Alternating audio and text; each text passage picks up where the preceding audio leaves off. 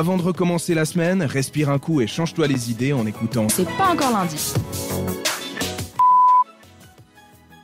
Et bienvenue à tous. Si vous venez de nous rejoindre, on est vraiment très content d'être avec vous. Et on va rester justement en radio ce soir avec Justin, dans cette fameuse chronique euh, rétroverso. La radio dans la radio. Eh Euh, oui. Pour celles et ceux qui ne le sauraient pas, nous célébrons pour deux mois encore les 100 ans de la radio en Suisse. Un siècle d'existence et un anniversaire fêté avec passion sur les ondes de la RTS. À se remémorer archives, souvenirs et complicités tissées avec les auditrices et auditeurs de Suisse romande depuis toutes ces années. L'occasion pour nous de revenir sur quelques grandes lignes de cette épopée radiophonique, comme j'aime l'appeler, en remontant à l'année 1922 où la ville de Lausanne autorisait l'installation du premier émetteur radiotéléphonique du pays. Le Chandler, c'était son nom, à quelques pas du chuve actuel.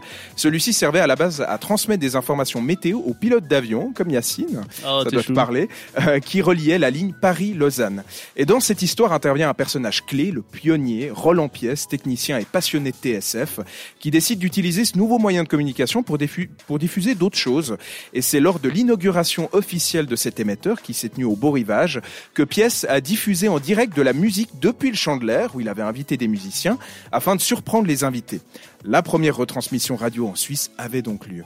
Seulement voilà, jusqu'au début d'année, la date retenue pour cet événement était le 26 octobre 1922. Or, l'anniversaire de ce média a encouragé des historiens et des passionnés à se replonger un peu dans les archives, comme nous l'apprend un article de suisseinfo.ch en date du 28 septembre dernier, et ils en sont arrivés à la conclusion que cette date n'était pas la bonne et qu'il s'agissait en réalité du 14 octobre 1922, 1922 comme l'a expliqué Pierre-Yves Pièce, petit-neveu de Roland Pièce. Mais alors, vous me direz pourquoi cette erreur? Comme l'explique l'article en ligne, eh bien, les spécialistes n'ont pas de certitude, que des hypothèses.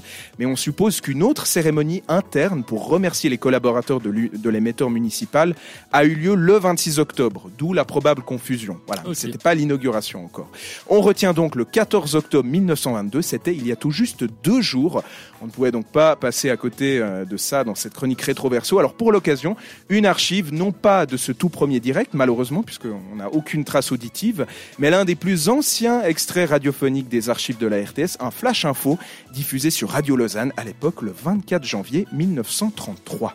Donc une archive centenaire. Exactement. C'est Enfin, pas tout extraordinaire. à fait, mais Pas tout à fait. Mais en tout à cas, c'est vraiment des 100 merveilleux. Je vous laisse partager ça avec vous. Émetteur national suisse romand studio de Lausanne. Voici les prévisions météorologiques de ce soir.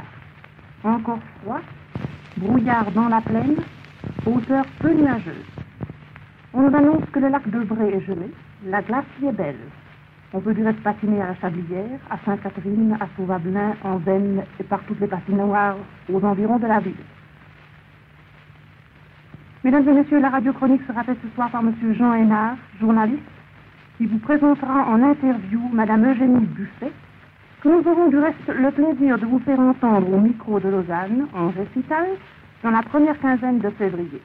Mesdames, Mesdemoiselles, Messieurs, la grippe continue à faire des victimes.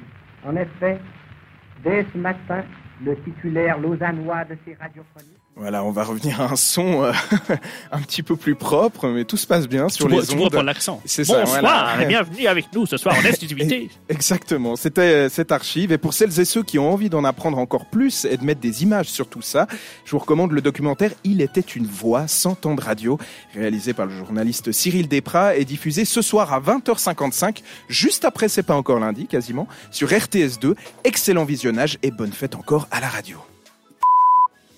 C'est pas encore lundi, alors réagis à l'émission sur Instagram Même depuis ton lit.